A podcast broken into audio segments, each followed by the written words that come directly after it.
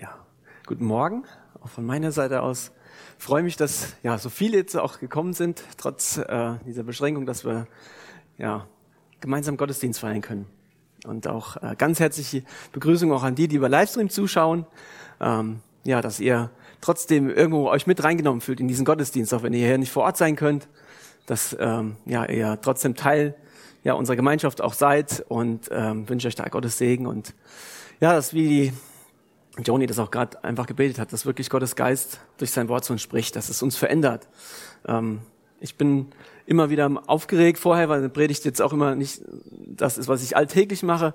Aber ich habe einfach auch schon diese Woche wieder gemerkt, in der Vorbereitung, dass ich einfach das öfter machen sollte, weil das halt Gottes Wort immer wieder mein Herz berührt und äh, mich hinterfragt und ich letztendlich ja wachse dadurch, weil ich mich dem auseinandersetzen muss. Und das hoffe ich auch, dass es bei uns allen passiert. Und ähm, ähm, ja, ich möchte einsteigen am Anfang mit einer Frage, so euch ein bisschen abzuholen oder mit reinzunehmen.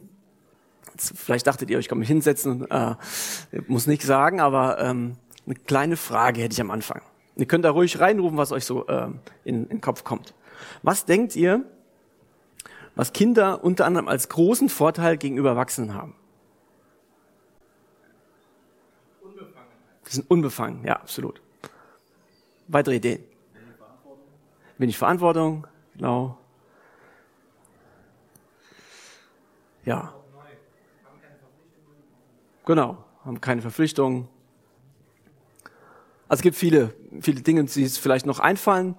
Eine Sache, die haben wir jetzt in unserer Chapel Group festgestellt, dass äh, Kinder unter anderem neben den Vorteilen, die ihr genannt habt, ähm, einen Vorteil haben, find, find, haben wir so festgestellt gegenüber Erwachsenen, die haben die Antwort auf ja, fast alle großen, sag ich mal, nicht die kleinen Fragen, was ist zwei plus zwei oder was für ein Wetter wird morgen, aber die großen Fragen des Universums, da wissen Kinder die Antwort.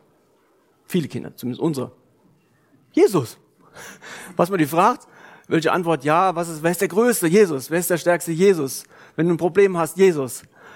Ähm, wir lachen vielleicht ein bisschen und schmunzeln und ähm, weil die Antwort uns als Erwachsene erstmal ein bisschen, naja, ist ein bisschen platt, ne? ein bisschen einfach gemacht, ne? Jesus. Denken, ja, gibt schon ein paar schwierige Fragen im Leben, da ist die Antwort nicht so einfach. Ähm, ob das jetzt Leid ist, Tod, viele andere schwierige Fragen. Und trotzdem soll es heute genau um diesen gehen, um diesen Jesus, wo die Kinder einfach so aus dem Bauch heraus sagen, das ist es, darum geht's. Ähm, und dieser Jesus, diesen einzigartigen Namen, ich fand das auch so wunderbar, eben auch im letzten Lied das anzubeten. Danke auch für dieses Lied, ja, wo die ganze Schöpfung ein Lob bringt. Und wenn wir es nicht tun, sagt Gottes Wort, dann tun es die Steine. Dann schreien sogar nicht nur die Vögel, die uns morgens heute geweckt haben, so wunderbar, sondern dass sogar dann die Schreine zu Gott rufen. Und um den geht's. Und dass dieser zentrale Name Jesus letztendlich die entscheidende Stelle ist, der wir alle begegnen werden. Einmal. Ob Richter oder Retter, wir werden äh, ihm begegnen müssen als entscheidende Stelle. Jeder Mensch, der diesen Erdkreis betreten durfte. Und ähm, zu diesem Jesus habe ich heute drei Fragen aus dem Text, die ich mir so wichtig, die mir so wichtig wurden und ich hoffe, die mit euch gehen. Nachher in die Unterhaltung, in die Woche, vielleicht auch in die Chapel Groups zum Vertiefen und äh, die werden wir immer mal wiederholen. Ähm, zum Einstieg möchte ich die schon mal nennen. Und zwar ist Jesus mein Stolper oder Eckstein? Ist Jesus mein Stolperstein oder mein Eckstein? Zweite Frage. Ist Jesus schon oder noch mein König? Ist Jesus schon oder noch mein König? Und die dritte, ist Jesus schon mein Stellvertreter? Ist Jesus schon mein Stellvertreter? Und mein Gebet ist, dass wir, ähnlich wie der Michas auch letzte Woche gesagt hat, nicht das schon abgestumpft sind, weil der Text uns so bekannt ist aus der Passionstext, weil wir jede Ostern, jeden Karfreitag über diesen Text nachdenken, sondern dass, ja, dass wir diesen Blick auf das, was hinter mir ist, nicht, nicht, dass es nicht normal wird, dass da ein Stück Holz hängt, ein Kreuz, dass da eine, eine Krone mit Dornen ist, sondern dass es was mit mir zu tun hat, dass es uns immer wieder neu berührt, ähm, neu in die Begegnung auch mit Jesus führt, eine neue Dankbarkeit über das, was da passiert ist und eine neue Freude dadurch herauskommt und neue Motivation auch, ihm zu dienen, die vielleicht irgendwo, ja, mit der Zeit oder durch Frustration oder welche Dinge auch sind, die verloren gegangen ist. wo vielleicht wir wieder auf dem Thron sind. Und ich freue mich auch nachher auf das Abendmahl, wo wir das Ganze nochmal ja, festmachen wollen. Und dass ja niemand aus diesem Gottesdienst oder Livestream auch rausgeht, ähm, ohne eben diese Fragen, für diese Fragen auch Antworten zu finden. In dieser Woche, in den nächsten Wochen, wo er vielleicht diese Fragen bewegt. Es geht weiter im Text im Matthäus-Evangelium. Der Wolfgang hat es schon gesagt, wir machen im Kapitel 27 weiter. Und wir befinden uns ähm, kurz vor dem Sabbat. Und ähm, es ist gerade das große Passafest in Jerusalem. Wir kommen aus letzter Woche her, die vielleicht nicht im Gottesdienst waren oder im Livestream zugehört haben, aus dieser inszenierten Gerichtsverhandlung mitten in der Nacht, wo Jesus vor den Hohepriester Kaiphas gezerrt wurde, nachdem, nachdem sie ihn im Garten Gethsemane gefangen genommen haben. Und jetzt scheint das lang gehegte Ziel der Pharisäer greifend nah, Jesus aus dem Weg zu räumen. Und ähm, sie haben in aller äh, Eile gegen alle Regeln und Gesetze, die eigentlich dafür galten, dass auf gar keinen Fall während des Nachts ein Gerichtsprozess stattfindet und äh, so eine schwere Anklage äh, über Nacht äh, gemacht wird. Es gab eigentlich die Regel, dass auf keinen Fall äh, auch ein, ein Tag, also dass auf jeden Fall ein Tag vergehen musste, bevor ein Todesurteil ausgeführt wurde. Und haben in dem Schauprozess mit falschen Zeugen und Misshandlungen ähm, Jesus gedemütigt, was eigentlich auch nicht ging, vor einem Urteil jemanden schon entsprechend so zu behandeln. Und Jesus hat es alles wie ein Lamm schweigend ertragen. Er ist verlassen von seinen Jüngern, verraten von Judas, verleugnet von Petrus. Und Jesus antwortet nur einmal in dem ganzen Szenario, als er gefragt wird, ob er Sohn Gottes ist. Und äußert da seinen Anspruch, dass er der Sohn Gottes ist, der bald wieder zur Rechten des Vaters sitzt, wiederkommend auf den Wolken des Himmels. Und da, bei diesem Anspruch, den der hohe Priester, der hat ihn verstanden. Der hat genau verstanden, was Jesus da sagen wollte, nämlich gleichwertig Gott zu sein. Da hat, sieht er kein Halten mehr, als das Todesurteil zu fordern und zu sagen, der muss gekreuzigt werden. Und ich hoffe einfach, dass das für uns nicht so ein historischer Text ist, wo wir zwar uns vielleicht hineinnehmen lassen, aber das ist wie so ein, ja, wie so ein Film, den wir uns anschauen, wo was passiert, sondern dass es euch auch so geht, wie es mir damals ähm, bei dem sicherlich nicht in allen Dingen perfekten Film Passion Christi ging, wo ich letztendlich wie die Tränen runterliefen und ich einfach wusste, das ist wegen mir passiert. Ja, dass es uns auch bewegt in diesem Text heute, wenn wir uns das anschauen. Ähm, Matthäus 27 lese ich äh, von heute, wir machen die Verse 1 bis 26 und ich lese jetzt aus Gottes Wort Vers 1. Als es aber Morgen geworden war, hielten alle obersten Priester und die Ältesten des Volkes einen Rat gegen Jesus, um ihn zu töten. Sie haben sich nach der Nachtverhandlung, sind, sagen auch einige Ausleger, dann kurze Zeit getrennt und wollen jetzt der Form halber, weil es war ja so, die Regeln, es muss ein Tag vergehen, haben sie gesagt, ja, dann trennen wir uns und dann treffen wir uns am frühen Morgen noch einmal. Und jetzt wurde auch der ganze Sahedrin, äh, dieser Hohe Rat, einberufen und soll jetzt an diese illegale Veranstaltung oder Sitzung in der Nacht angeschlossen werden. Ähm, der Matthäus, der fasst diesen, diese beiden in einen Bericht zusammen. Aber in der Parallelstelle im Lukas 22, ähm, 66 bis 71, da wird das beschrieben und ähm, eigentlich sehen wir da auch im Lukas, dass diese Morgen, dieser Morgenprozess im Endeffekt eigentlich eine ähnliche Inhalt hat wie, wie dieser Nachtprozess. Und ähm, ein Ausleger, der Clark, schreibt, da sie aber gegen alle Formen des Rechts verstieß, da es aber gegen alle Formen des Rechts verstieß, gegen das Leben einer Person bei Nacht vorzugehen, trennten sie sich für einige Stunden, um dann bei Tagesanbruch wieder zusammenzukommen. Wobei sie vorgaben, die Geschäfte gemäß der Form des Rechts zu führen. Genau das, was Jesus den Pharisäern vorgeworfen, vorgeworfen hat. Ihr gebt nur vor, das Gesetz zu lieben. Ihr gebt vor, Gott dienen zu wollen. Und hier geben sie vor, sich an Recht und Gesetz zu halten, obwohl sie es brechen. Vers 2 geht's weiter. Sie banden ihn und führten ihn ab und lieferten ihn dem Statthalter Pontius Pilatus aus. Der Statthalter des Römischen Reichs war der oberste Machthaber im Land zu der Zeit Und er hatte auch das Vorrecht, alle Gerichtsurteile über Leben und Tod zu fällen. Das konnten die Juden nicht. Obwohl der Hohe Rat die höchste Justiz und auch ja, Exekutive war, was das normale Leben anging, war das doch eingeschränkt. Normalerweise war Pilatus in seiner Residenz in Caesarea, war also gar nicht in äh, Jerusalem da. Hätte also länger gedauert, Jesus dahin zu bringen. Was die Juden ja auf gar keinen Fall wollten, die jüdischen Anführer. Aber es passte natürlich sehr gut, dass er jetzt in Jerusalem war, weil zu Passa war eine große Menschenveransammlung da. Und entsprechend hatten die Römer Angst, dass ein neuer Aufruhr entsteht. Entsprechend viele Leute waren in der Stadt und da, deswegen hatten, ähm, hatte Pilatus schon angeordnet, dass mehr Soldaten vor Ort sind, um entsprechend da Präsenz zu zeigen und eine Machtdemonstration zu zeigen, dass hier auf gar keinen Fall ein neuer Aufruhr entsteht. Das war seine große Sorge. Deswegen war er auch vor Ort gewesen, um Präsenz zu zeigen, nach dem Motto, so Freunde, ihr wisst ja Bescheid, wie die Regeln sind und auf gar keinen Fall lassen wir hier zu, dass ihr Juden hier irgendwie einen neuen Aufruhr macht. Ähm, aus historischen Aufzeichnungen weiß man, dass der Pilatus vorher schon ein paar Sachen provoziert hat bei den Juden, indem er Soldaten mit dem Feldzeichen des Kaisers einmarschieren ließ in Jerusalem, was für die Juden absolute, absolute ja, Gotteslästerung war.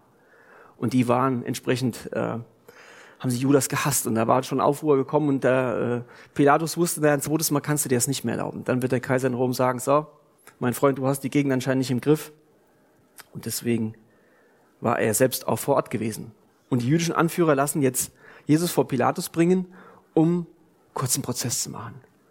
Dass auf keinen Fall, dass jetzt, was sie nachts heimlich gemacht haben, jetzt den Morgen noch im Hohen Rat so ein bisschen offiziell abgesegnet haben, dass das publik wird, dass die Anhänger Jesu vielleicht und die vielen Pilger mitkriegen, was mit diesem Wunderheiler, diesem wunderbaren Prediger Jesus passiert, dass er einfach umgebracht werden soll. Jetzt brauchten sie nur einen triftigen Grund, weil sie wussten, dass wofür sie ihn verurteilt haben, der Sohn Gottes zu sein, das war für die Römer ein Ding, wo sie sagten, ja, das ist euer religiöses Problem, das müsst ihr unter euch klären. Das ist kein Todesurteil würdig.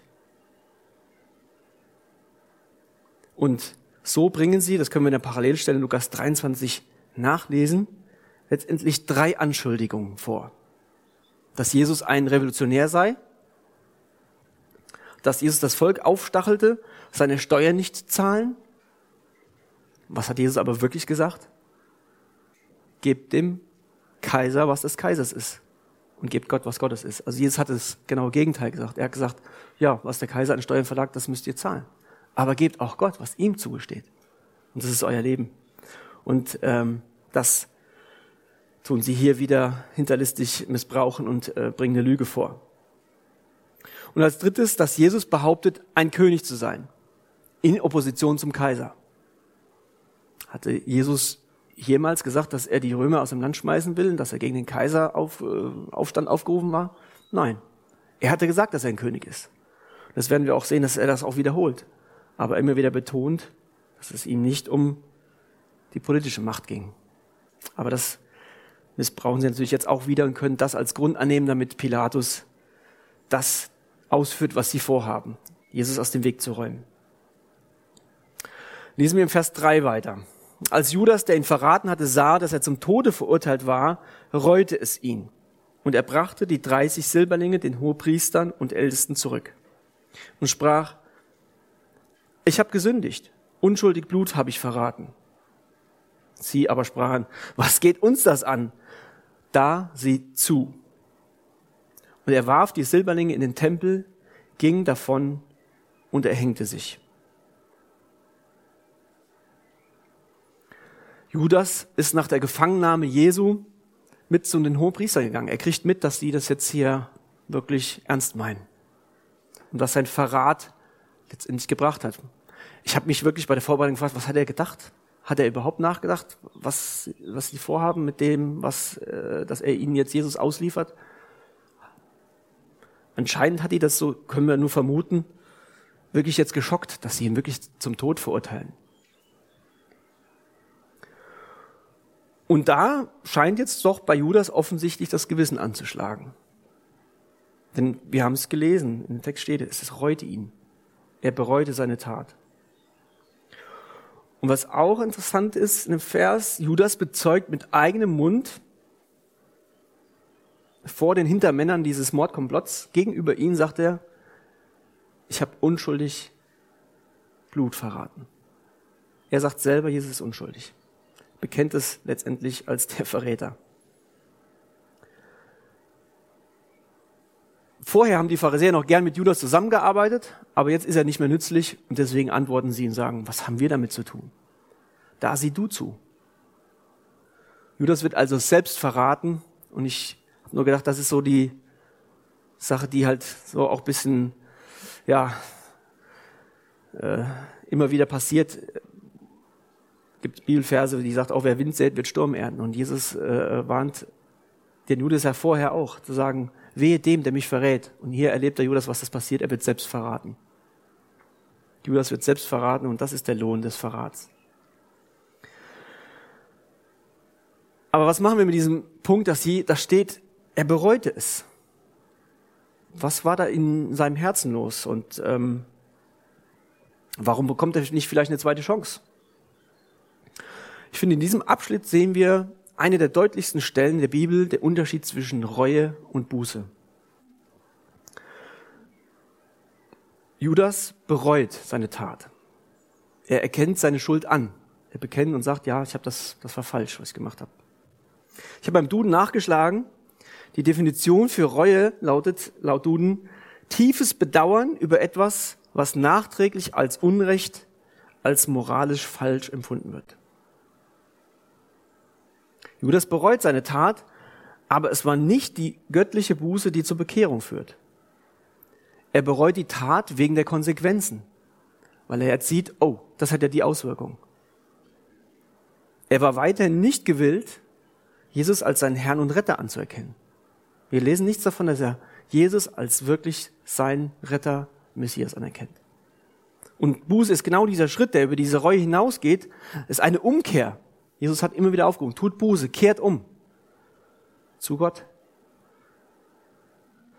Buße geht über die Reue hinaus und bedeutet, die gestörte Beziehung, die zu Gott kaputt gegangen ist und auch zu den Menschen, wiederherzustellen und aus der von Gott geschenkten Gnade und Vergebung sein Denken und sein Verhalten zu ändern, umzukehren. Versteht ihr, was ich damit sagen will? Buße ist eben der Schritt über die Reue, das reine Bekennen, oh, das war schlecht, was ich gemacht habe, hinausgeht, sondern ein Ändern, ein Umkehr, sich durch Gottes Vergebung, Gnade verändern zu lassen und die Beziehung zu Gott wiederherzustellen. Also Buße ist aus biblischer Sicht immer die Umkehr zu Gott durch das Werk Jesu am Kreuz. Und auch wenn Menschen, vor denen wir Reue zeigen, vielleicht etwas verständnisvoller reagieren als sie die Priester und Pharisäer, ähm, die jetzt einfach nur knallhart sagen, pff, was geht uns das an, nachdem sie ihn vorher ja angestiftet haben. Aber sie haben recht, sie sagen, die Schuld, das ist und bleibt dein Problem. Damit haben die Pharisäer recht. Kein anderer Mensch kann uns Schuld abnehmen. Und so bleibt auch Judas hier mit seiner Schuld stehen. Seine Reue lässt ihn dabei stehen, dass er weiterhin weiß, was er getan hat und er keine Hoffnung mehr sieht und auch für das Geld, was vorher ihm so wichtig war, diese 30 Silberlinge, für die er bereit war, Jesus, mit dem er drei Jahre unterwegs war, diesen wunderbaren, den wunderbarsten Menschen, der je den, den Erdplaneten betreten hat, zu verraten, für 30 Silberlinge, jetzt hat er keine Verwendung mehr dafür und wirft sie vor die Füße der Pharisäer und sieht dann auch keinen Grund oder Möglichkeit mehr weiterzuleben. Mit dieser Schuld, mit dieser schweren Schuld und wählt den Selbstmord als Ausweg. Weißt du, einen anderen Ausweg hätte er gehabt? Jesus. Er hätte zu Jesus gehen können. Die, ich bin überzeugt davon, Jesus hätte die Tür nicht zugemacht. In der Bibel finden wir keine Stelle, wo außer, wo es um die Sünde des Heiligen, gegen den Heiligen Geist geht, wo jemand wirklich Buße tut, wo Gott sagt, nee, der Verrat ist zu groß. Der Mord, das ist zu schlimm. Sondern Gott vergibt Schuld in unbekanntem Maße. Da gibt es kein Maß, wo, wo Gott sagt, wenn echte Buße, Umkehr da ist. Sondern wer das Kreuz nicht ablehnt, wer das Kreuz ablehnt, da ist keine Vergebung.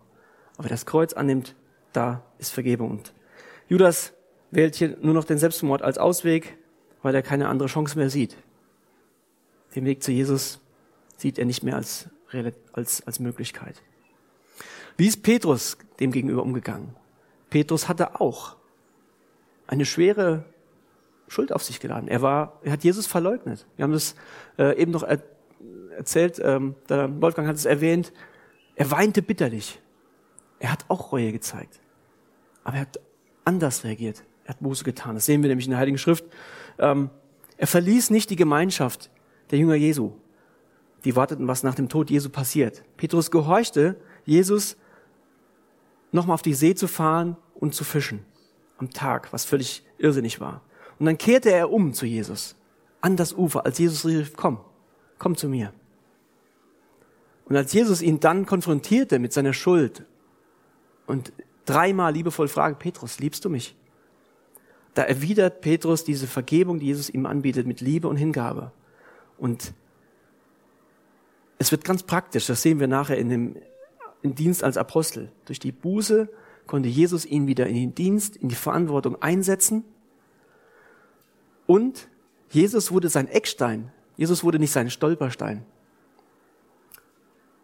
Pilatus, sehen wir nachher auch, ist auch gestolpert über Jesus. Judas ist definitiv gestolpert über Jesus. Aber Petrus, da wurde durch Vergebung, durch Buße, wurde Jesus zum Eckstein seines Glaubens. Und so zerbrach der Petrus nicht an der Verleugnung. Jesus konnte ihn voll in den Dienst und Verantwortung wieder einsetzen. Als mächtiges Werkzeug an Pfingsten gebrauchen. Und am Ende hat Petrus das gemacht, was er vorher noch großspurig angekündigt hat. Jesus, für dich werde ich in den Tod gehen. Als er dazugelernt hat und die Kraft des Heiligen Geistes hat, das nicht aus eigener Kraft, dann war er bereit, das zu tun. Was ein unterschiedliches Ende. Wenn wir sehen, wie Judas geendet ist, wie schrecklich, und wenn wir das Ende von, von Petrus sehen.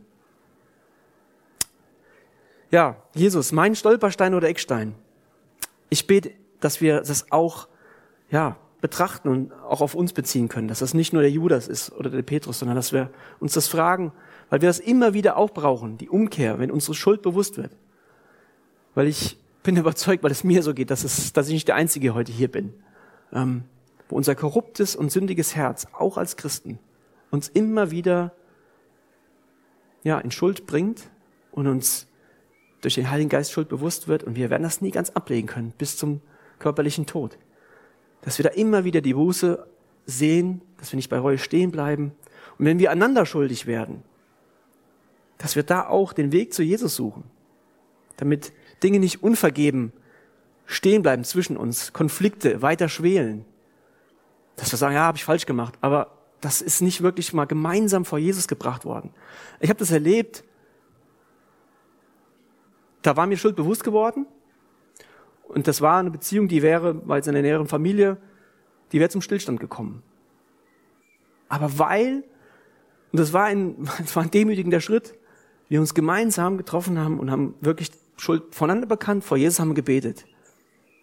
Das war einfach der Schritt, da kannte ich ja nicht mehr. Wenn wir uns die Vergebung zugesprochen haben, wenn wir gebetet haben gemeinsam, da konnte ich ja mit dem Bruder im Herrn uns nicht mehr einfach, oder er auch nicht mehr sagen, ich rede nicht mehr mit dir. Weil wir das vor Jesus gebracht haben. Weil das war, wir haben uns Vergebung zugesprochen, wir haben Vergebung angenommen. Und das mache ich euch Mut, dass wir darüber hinausgehen, zu bereuen, sondern wirklich Vergebung anzunehmen, die Gnade und das vor Jesus hinzubringen. Und dann kann uns Jesus wieder einsetzen in den Dienst. Das ist so wunderbar. Paulus fasst das wunderbar zusammen im 2. Korinther 7, Vers 10. Das nachschlagen möchte, ähm, nachher, ich mache euch da wirklich Mut. 2. Korinther 7, Vers 10. Denn die gottgewollte Betrübnis bewirkt eine Buße zum Heil, die man nicht bereuen muss. Die Betrübnis der Welt aber bewirkt den Tod. Judas hat das erlebt. Er war betrübt, aber er sah keinen Ausweg mehr als den Tod. Aber die gottgewollte Betrübnis, wenn wir um unsere Schuld weinen, dann ist es nicht schön. Wenn wir betrübt sind, wenn wir traurig sind, wenn wir wieder gefallen sind. Petrus hat bitterlich geweint. Aber die Buße zum Heil, die hat bewirkt, dass er wieder heil hergestellt wurde. Und die muss man nicht bereuen, diese Buße. Das finde ich einen wunderbaren Vers, ähm, hat mich auch ganz neu bewegt. Gehen wir weiter in unserem Text in Matthäus 27. Aber die Hohepriester nahmen die Silberlinge und sprachen, es ist nicht recht, dass wir, den Tempel, dass wir sie in den Tempelschatz legen. denn es ist Blutgeld. Sie beschlossen aber, den Töpferacker davon zu kaufen zum Begräbnis für die Fremden. Daher heißt dieser Acker Blutacker bis auf den heutigen Tag. Da wurde erfüllt, was gesagt ist durch den Propheten Jeremia, der da spricht, sie nahmen die 30 Silberlinge, den Preis, der geschätzt worden war. Den hatten einige von den Israeliten geschätzt und gaben sie für den Töpferacker, wie mir der Herr befohlen hatte. Hier wird die Heuchelei der Hohepriester, finde ich, so deutlich und offensichtlich ähm, wie kaum. Das gleiche Geld, das sie vorher bereit waren, dem Judas zu geben für den Verrat, das gleiche Geld äh, wollen sie jetzt nicht annehmen, weil jetzt klebt ja Blut dran. Und jetzt ist es zu geistlich, das Geld anzunehmen. Äh, und das kann auch nicht im Tempel bleiben, weil der ist ja heilig und rein. Deswegen muss, muss das Geld irgendwo hier raus. Aber für einen sozialen Zweck, da ist es noch gut genug. Davon können wir noch äh, diesen Acker kaufen. Das war immer wieder Pilger in Jerusalem, die zu der Zeit, Passafest ging ja auch länger oder auch die Pilger blieben länger, da gab es immer wieder welche, die äh, in der Zeit starben und dann war das Thema, okay, wo, wo, können wir die, wo können wir die beerdigen? Mensch, da haben wir doch jetzt Geld, da können wir den Acker kaufen, prima, Problem gelöst. Jesus hatte genau diese Sünde den Pharisäern vorgeworfen, dass sie zwar das Äußere reinigen, sagen, ja, der Tempel, der muss reinbleiben, das Geld darf nicht hier bleiben, das, da klebt Blut dran.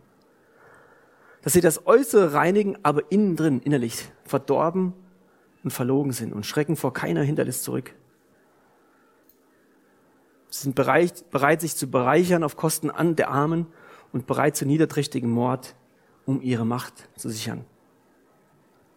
Und so kaufen, kaufen sie diesen Acker für die Pilger. In dem Vers finden wir auch, was ich auch toll finde, so ein kleines Detail ähm, und trotzdem wichtig, weil es beweist diese historische Authentizität. Authentizität oh. Genau, Authentizität, wie auch immer. und Genauigkeit der Bibel. Also ich habe es richtig geschrieben, aber aussprechen ist schwer. Ähm, denn dieser Acker, der war bekannt in Jerusalem. Als der Matthäus das verfasst hat, diesen ähm, das Evangelium, da war das normal, da konnte man jeden fragen, ah, wo ist denn dieser Acker in Jerusalem? Ja, ja, kannst da, da und dahin gehen. Ist natürlich nach der schweren Strafe über Jerusalem 70 nach Christus ähm, verloren gegangen, dieser Beweis. Aber da zeigt die Bibel wieder, wie genau sie ist, dass sie auch solche Details erwähnt, wo diese 30 Silberstücke geblieben sind. Und erfüllt mit diesem Detail eine Prophezeiung aus dem Alten Testament, wo das schon drin steht, wo genau drin steht, ja, da wird ein Acker eines Töpfers gekauft. Interessant, ne? Dass wie viel hundert Jahre vorher Gott solche kleinen Details vorgeplant hat und genau, genau wusste auch Jesus, was und wie er den Weg zu gehen hat, weil er das kannte. Vers 11 machen wir weiter im Text. Jesus wurde vor den Statthalter gebracht und der Statthalter fragte ihn und sprach, bist du der König der Juden? Jesus aber sprach, du sagst es. Und als von den Hohepriestern und Ältesten, als er von den Hohepriestern und Ältesten verklagt wurde, antwortete er nichts. Da sprach Pilatus zu ihm, hörst du nicht, was sie alles gegen dich vorbringen? Und er antwortete ihm nicht auf ein einziges Wort, so dass sich der Statthalter sehr verwunderte. Wie schon am Anfang erwähnt habe, Matthäus fasst diesen Bericht, den vollständigen Bericht zusammen und erzählt uns nun von dieser zweiten Erscheinung von dem Pilatus. Der erste steht im Lukas. Zwischendurch wurde der, wurde Jesus nochmal vor Herodes gebracht. Da war Jesus komplett schweigsam. Jesus hat, war nicht bereit, dem Herodes, ähm, ja, diesem König von Roms Gnaden, noch nur ein Wort zu antworten. Dann hat er gesagt, gut, mit dem kann ich nichts anfangen, also gehen wir wieder zurück zum Pilatus. Es war der erste Versuch von Pilatus, sich da aus der Affäre zu ziehen, wo er merkte, dieser Jesus, der vor mir steht, der ist so ganz anders. Ähm, das bringt hier Probleme, vielleicht kann ich das loswerden, also schicken wir ihn zum Herodes. Aber Plan hat nicht funktioniert. Jesus steht wieder vor ihm, er verhört ihn weiter und die Anschuldigungen bleiben erstmal unbeantwortet von Jesus. Und Herodes wundert sich, sagt, sag mal, äh, erkennt es ja nur, dass die anfangen, sagen, nein, das war ich nicht und das ist alles so und so und der war das und hin und her ist alles Lüge und Trüge. Und Jesus antwortet einfach nichts. Sehr ungewöhnlich. Genauso, denke ich, hat sich Pilatus verwundert und sagt, das soll ein König sein? Jesus hatte schon über die Nacht Schläge bekommen, er war ausgepeitscht, war bespuckt worden, der sah bestimmt nicht königlich aus. Wir wissen auch aus der Bibel, aus dem Jesaja, dass er nicht besonders schön war, wie vielleicht in einem Film immer dargestellt. Jesus war ein völlig normaler, der nicht auffiel. Ähm, er sagt von sich selbst, ich habe nicht viel. Das heißt, ich denke mal, seine, seine Klamotten waren nicht die neueste Designermode. Und dann steht er da, vielleicht ja blutig teilweise schon vor ihm. Und Pilatus fragt sich, okay, das soll jetzt der König sein? Und so fragt er vielleicht sarkastisch oder ironisch, bist du der König der Juden? Das ist das erste Mal, wo Jesus ihm antwortet. Denn vorher erfüllt Jesus auch eine Prophezeiung wieder. Aus dem Jesaja 53, Vers 7 könnt ihr nachlesen. Wo steht, er war wie ein Lamm, das vor die Schlachtbank geführt wird, zu seinem Schlechter. Und kein Wort kommt aus seinem Mund. Und so hat Jesus das auch hier gemacht. Er schweigt. Pilatus wundert sich. Warum redet er nicht? Spurgeon erklärt dazu, oder ja, was, warum Paulus äh, Pilatus erstaunt war. Er hatte in den gefangenen Juden den grimmigen Mut des Fanatismus gesehen. Das kannte der Pilatus, die ganzen, die da gegen Rom waren. Bei Christus gab es keinen Fanatismus. Er hatte auch in vielen Gefangenen die Gemeinheit gesehen, die alles tun oder sagen würde, um den Tod zu entgehen aber davon sah er nichts bei unserem Herrn. Er sah in ihm ungewöhnliche Sanftmut und Demut verbunden mit der majestätischen Würde. Er sah Unterwerfung vermischt mit Unschuld. Und Pilatus glaubt auch Macht zu haben über diesen König der Juden und sagt, äh, weißt du nicht, dass ich Macht habe, dich zum Tod zu verurteilen? Sag doch was, Mensch, überleg dir mal, wer vor dir steht. Weißt du nicht, dass ich Macht habe, dich jetzt hier heute zum Tod zu verurteilen? Und Jesus macht ihm deutlich, du hast die Macht nur, weil ich dir das zugestehe. Weil dir die Macht von oben gegeben ist. weil ich als der König des Himmels, denn mein Reich ist nicht von dieser Welt, weil ich dir das zugestehe. Jesus macht ganz klar, ich bin der König der Könige. Ja, du sagst es. Jetzt können wir wieder sagen, das war Pilatus, das ist weit weg. Aber wie gehen wir nun mit dieser zweiten Frage um? Ist Jesus schon oder noch mein König? Dieser Anspruch, den er auch an mich stellt, den er auch an dich stellt? Das denke ich ist schon die, aus meiner Sicht die konkrete Anwendung. Hier im Jahr 2020, ganz persönlich. Jesus, bist du schon oder noch mein König? Dieser König missbraucht seine Macht nicht, um uns, um sich zu bereichern auf Kosten anderer. Er hat sich alles kosten lassen, damit ich in sein Reich kommen kann. Dieser König liebt seine Gemeinde und beweist sie am Kreuz. Und dieser König hat versprochen, uns eine Stätte zu bereiten, um uns zu sich zu holen. Hat uns den Heiligen Geist geschenkt als Siegel der Erlösung. Das ist alles, was dieser König für uns bereit ist zu tun. Und trotzdem hat Jesus, das können wir Gottes Wort nachlesen, nicht wegen seiner Taten es verdient, sondern er ist es aufgrund allein seiner herausragenden Stellung, die er vor der Erschaffung der Welt hatte. Er ist nicht erst König, als er da auf dieser Welt war und wenn er wiederkommt. Nein, er war es schon immer. Und als sein Vater ihn nach seiner Himmelfahrt wieder eingesetzt hat, zur Rechten der Kraft Gottes. Deswegen hat er den rechtmäßigen Anspruch auf unsere Anbetung und die Verherrlichung als König der Könige. ich glaube, wir haben in dieser postmodernen Christenheit heute so ein Phänomen, wo man den Eindruck hat, es geht um mich. Was Jesus für dich tun kann. Was kann Jesus für dich tun? Und da hat sich irgendwie eine verdrehte Sicht eingeschlichen in Verkündigung und Liedern, die teilweise menschenzentriert sind.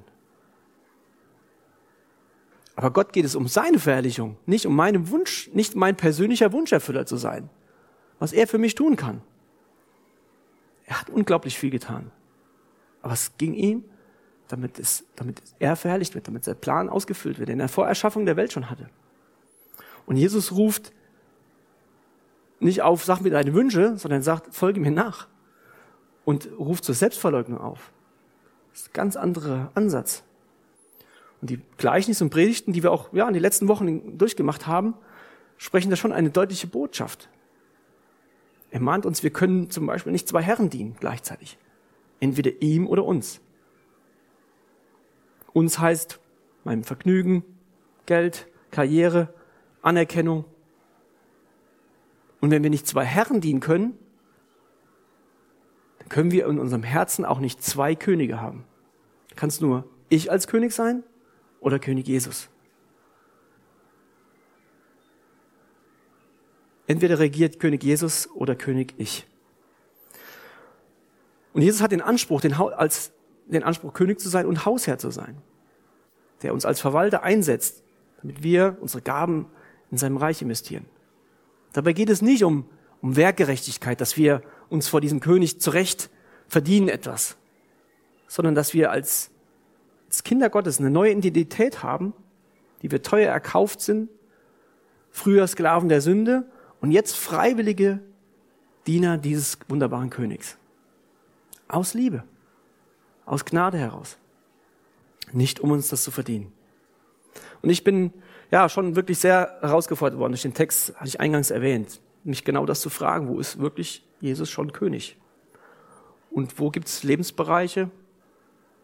Da war er es noch nie. Oder wo ist Jesus noch König? Er war es mal, aber ich habe ihn Stück für Stück wieder vom Thron verdrängt. Die Fragen sind unbequem, möchte ich ganz ehrlich zugeben. Und die verlangen von, von mir und von dir eine Entscheidung. An Jesus kommen wir da nicht vorbei, wie der Pilatus auch. Und die ist vielleicht auch schmerzhaft. Im ersten Punkt, wo wir erstmal sagen müssen, boah, ja, Jesus, hier, du bist wieder König. Aber die gute Nachricht ist, bei dem schmerzhaften Prozess gibt es auch eine gute Nachricht, dass dieser, dieser Prozess der Heiligung, der lässt, uns wachsen im Glauben. Und Paulus beschreibt das wunderbar. Wir werden die Fülle des Reichtums in Christus erleben und letztendlich den größten Wunsch und das Ziel, das tief in uns drin steckt, den werden wir dadurch erleben, indem Jesus verherrlicht wird als König, indem Jesus als König verherrlicht wird, werden wir die wahre Freude erleben und die größte Erfüllung. Das größte Glück, was heute oft so bezeichnet wird als das, was der Mensch sucht. Aber die Freude in Jesus ist, die ist so viel mehr als dieses kurze Glück. Und das ist so paradox. Letztendlich, indem er König wird, erleben wir die größte Freiheit und die größte Erfüllung der Freude. Was bedeutet, dass wir ihm unterordnen. Dass wir uns ihm unterordnen. Und alle anderen Versuche, die werden scheitern. Wir werden, das erlebe ich immer da an dem Punkt, wo Jesus nicht König ist. Wir bleiben doch hungrig, durstig und letztendlich unzufrieden zurück. Und mit der Erkenntnis, dass wir viel Zeit, viel Kraft, Ressourcen vergebens investiert haben. Aber da, wo Jesus das Ziel war, da merke ich, das war nicht vergebens. Und das gibt eine große Zufriedenheit. Vers 15 machen wir weiter. Zur letzten Frage. Jesus, der Stellvertreter. Zum Fest aber hatte der Statthalter die Gewohnheit, dem Volk einen Gefangenen loszugeben welchen sie wollten. Sie hatten aber zu der Zeit einen berüchtigten Gefangenen, der hieß Jesus Barabbas. Und als sie versammelt waren, sprach Pilatus zu ihnen, welchen wollt ihr? Wen soll ich euch losgeben? Jesus Barabbas oder Jesus, von dem ihr sagt, er sei der Christus? Denn er wusste, dass sie ihn aus Neid überantwortet hatten. Und als er auf dem Richterstuhl saß, schickte seine Frau zu ihm und ließ ihm sagen, habe du nichts zu schaffen mit diesem Gerechten denn ich habe heute viel erlitten im Traum um seinetwillen.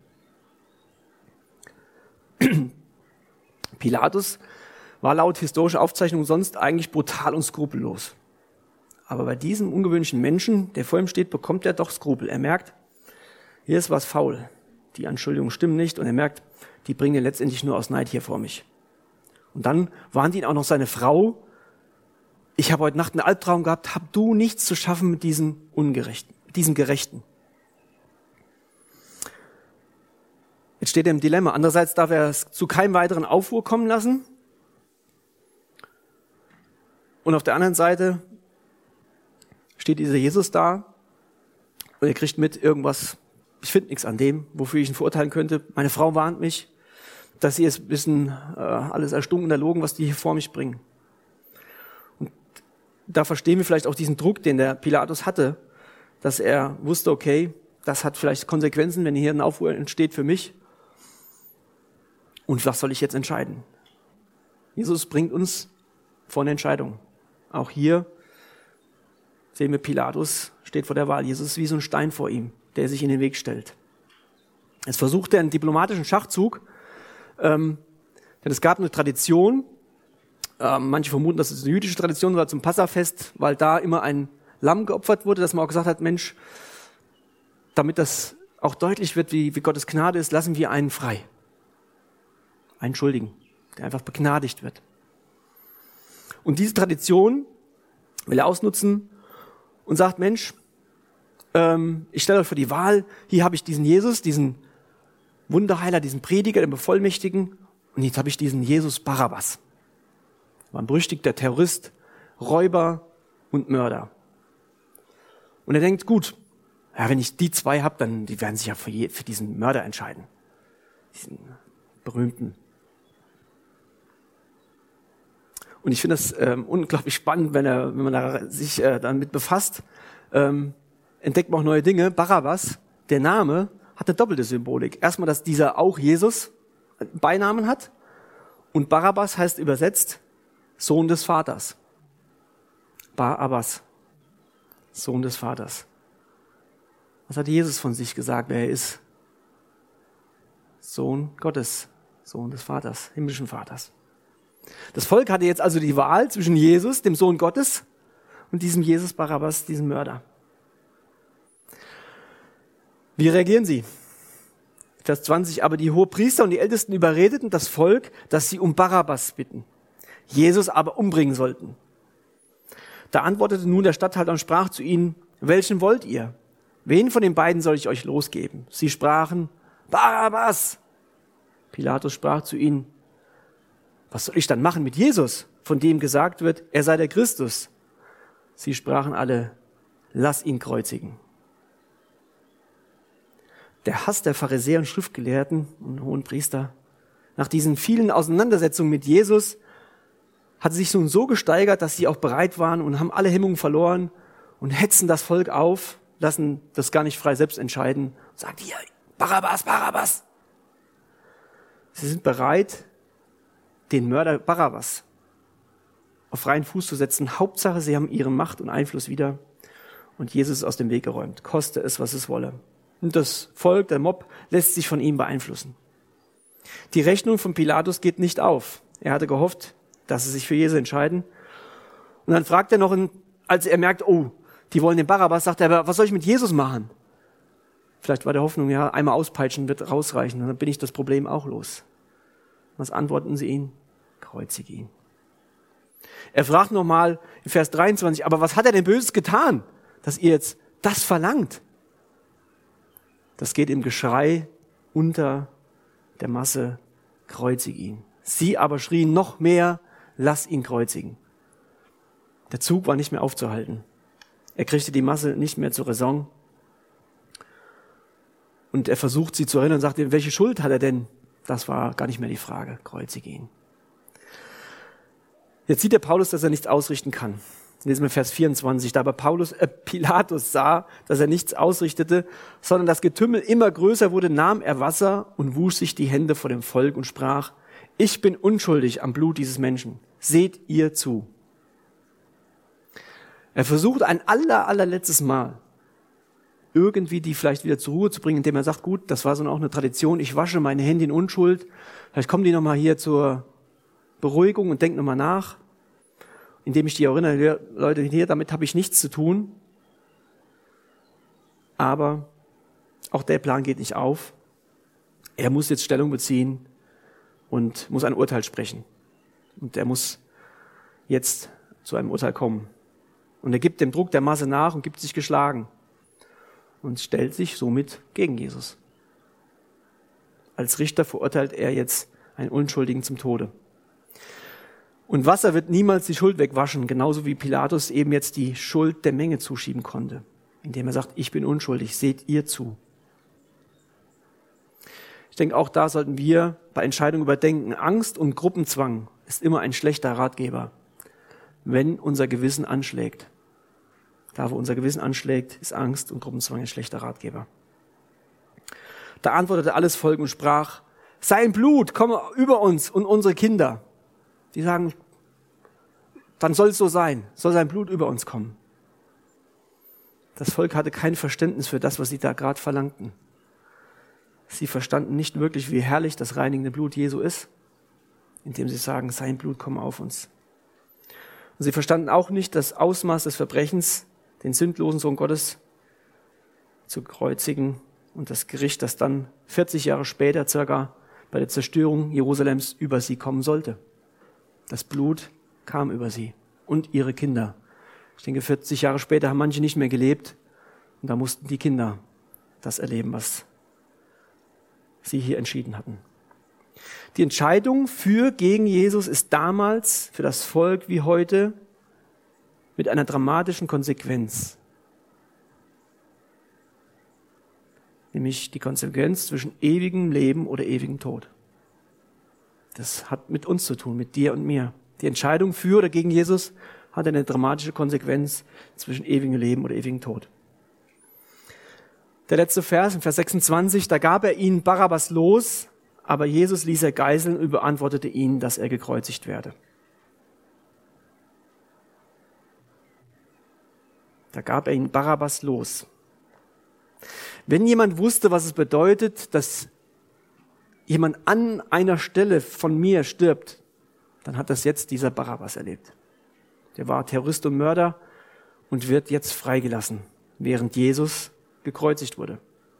Das Kreuz, an dem Jesus hing, war, vermuten einige ursprünglich, für Barabbas bestimmt. Und Barabbas, ich habe mich mal versucht, in diese Szene hineinzuversetzen, dass der in seiner Zelle sitzt und es war ein Riesentumult und er hört nur Barabbas, Barabbas, denkt, ach du, jetzt ist dran, jetzt bin ich dran. Dann hört er die anderen Diskussionen, hört er nicht, ist er weiter weg und dann hört er nur, kreuzige ihn, kreuzige ihn. Was glaubt ihr, als die Soldaten kommen und schließen die Zellentür auf, was er gedacht hat? Jetzt werde ich den Tod am Kreuz sterben müssen. Ein grausamen Foltertod. Und was sagen die Soldaten? Barabbas, du bist frei. Jesus wird an einer Stelle gekreuzigt werden. Barabbas wusste besser die Bedeutung des Kreuzes im Sinne der Stellvertreter, dass ein Stellvertreter für mich stirbt, wie jeder andere zu dem Zeitpunkt.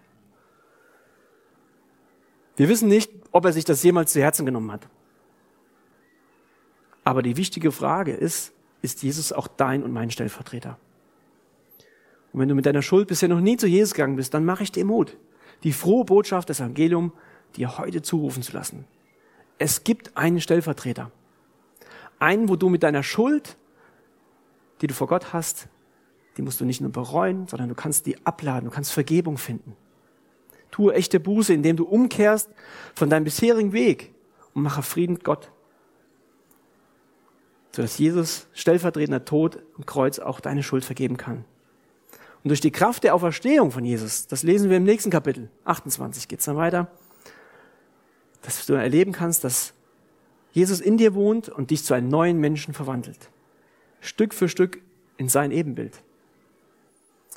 Am Schluss möchte ich nochmal die wichtigsten Gedanken zusammenfassen, dass wir die mitnehmen in diese Woche, die drei Fragen und vertiefen, Gesprächen, vielleicht nachher oder auch in den Chapel Groups. Ist Jesus mein Stolper oder Eckstein? Judas, Pilatus sind gestolpert über Jesus. Für Petrus ist er zum Eckstein geworden. Ist Jesus schon oder noch mein König? Jesus wurde verurteilt von den Juden für seinen Anspruch, Gottes Sohn zu sein. Und von den Römern wurde er gekreuzigt und da stand über ihm drüber. Was war das? Der Grund seiner Kreuzigung, weil er König war. Das stand über seinem Kreuz. Ist es auch noch in meinem Herzen? Und ist Jesus mein Stellvertreter?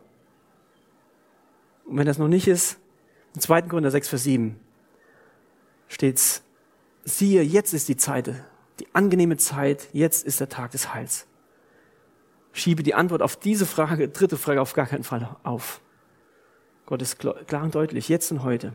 Und ich freue mich, dass wir jetzt im Gottesdienst im Anschluss auch das Abendmahl feiern können. Gibt es eine bessere Erinnerung an das, was da passiert ist, was wir dann ja auch in Kapitel 28 dann nochmal nächste Woche weiter betrachten, die Kreuzigung als das Abendmahl. Eine wunderbare Erinnerung, was Jesus getan hat, aber auch eine Freude nach vorne dass er wiederkommt. Er hat gesagt, ich werde es wieder mit euch feiern, wenn ich wiederkomme. Und dann dürfen wir es persönlich mit ihm feiern. Das hat er versprochen. Amen.